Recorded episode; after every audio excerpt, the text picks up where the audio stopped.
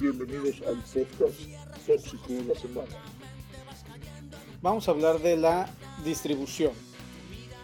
Por medio de la distribución, los tóxicos se difunden a los diferentes compartimientos biológicos.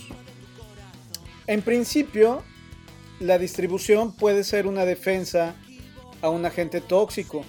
Por ejemplo, cuando son tóxicos muy letales, como algunos, eh, como algunas sustancias que se utilizan, por ejemplo, en las anestesias, este tóxico se degrada en términos de su concentración, es decir, como entra la sangre y la sangre lo distribuye rápidamente, o cualquier otro mecanismo lo distribuye rápidamente, entonces la concentración en el sitio es menor. Por ejemplo, en las anestesias hay que esperar cierto tiempo a que se distribuya el agente y haga efecto. Lo mismo sería con un agente tóxico. Obviamente, dependiendo de la dosis, pues esta distribución puede resultar eh, en una nula protección. Una vez que el agente tóxico llega a la sangre en la absorción, tiene que atravesar algunas membranas biológicas para llegar a los receptores específicos. La primera es la, la pared capilar, aunque esta no es muy efectiva porque el tamaño de los poros es muy grande para que pasen sustancias que van diluidas en agua. ¿Se acuerdan que hablábamos de los guantes? Bueno, cuando su sudor eh, diluye estas sustancias, pues van, van diluidas en agua. Entonces es muy fácil que atraviese esa primera barrera, que es la barrera capilar. Eh, hay otras sustancias, digo, otras membranas biológicas que son eh, más, que están más ligadas a las sustancias que son lipófilas, es decir, a las que se disuelven en grasas. En estas hay dos barreras principalmente que van a evitar que los agentes tóxicos vayan a tener un efecto muy fuerte. La primera es la barrera hematoencefálica. Sus siglas son BHE, esto es muy importante porque así lo van a encontrar en la bibliografía. Esta barrera hematoencefálica tiene un endotelio grueso y un poro muy fino y casi no tiene proteínas. Entonces, básicamente solo es atravesada por sustancias que estén disueltas en, grasa, que sean liposolubles. Eh, las sustancias que están muy ionizadas batallan en, entrar en el sistema nervioso central. Ah, bueno, no los había dicho, la barrera hematoencefálica pues está conectada con el sistema nervioso, porque estamos hablando del cerebro. Por ejemplo, en adultos funciona bien, pero en niños no está bien estructurada todavía y entonces algunos tóxicos pasan mucho más fácil. Por ejemplo, el plomo es uno de esos agentes tóxicos que en niños hace mucho más daño que en adultos, precisamente porque pasa más rápido o más fácilmente esta barrera hematoencefálica. Y la otra barrera importante eh, es como una defensa natural que tienen las mujeres embarazadas, porque es la barrera placentaria o de placenta. Entonces esta barrera también es fácilmente atravesada por compuestos liposolubles, pero, pero los hidrosolubles casi no, no pasan. Eh, bueno, cabe mencionar que todas las sustancias que van a alimentar, por ejemplo, a los bebés, pues son liposolubles, ¿no? Ya pasaron por la parte del estómago y van diluidos en esa grasa que se, que se absorbe en el intestino delgado. Bueno, habíamos dicho que en los capilares no pueden pasar los tóxicos por el tamaño y bueno, más bien, que sí podían pasar por el tamaño, ¿no? Porque el poro era grande y estaban hidrosolubles. Pero en el caso de los tóxicos que no pueden pasar, entonces esta, se me olvidó decirle, se vuelve una barrera. De hecho, se vuelve la primera barrera, que se llama barrera histohematológica. Pero eso solo para los tóxicos que son muy, muy grandes.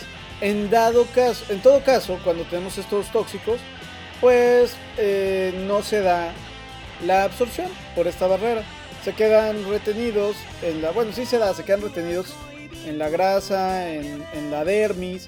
Puede tener afectación local, pero no hay afectación a nivel organismo. Es lo que les quería decir. Entonces, al final sí serían tres barreras.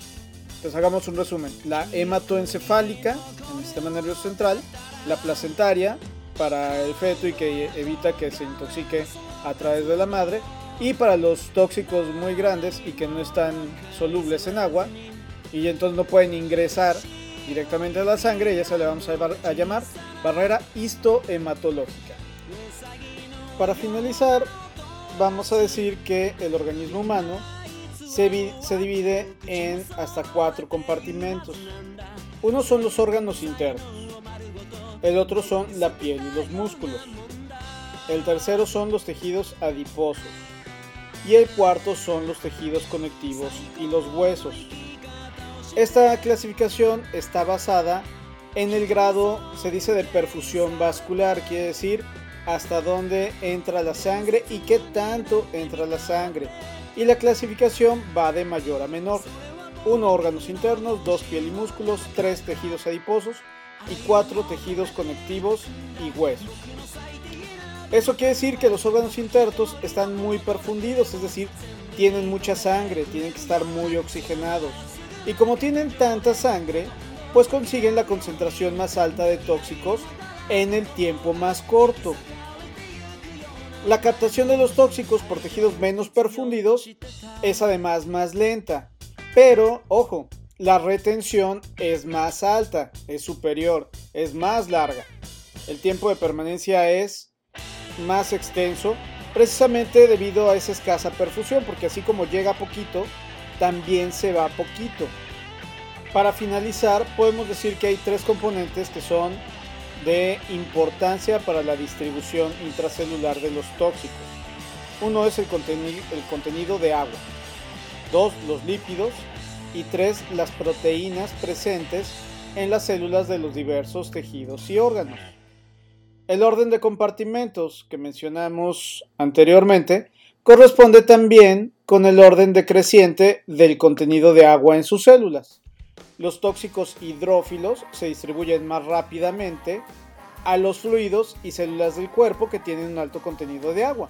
Y los tóxicos lipófilos a las células que tienen un mayor contenido de lípidos, o sea, de tejido graso.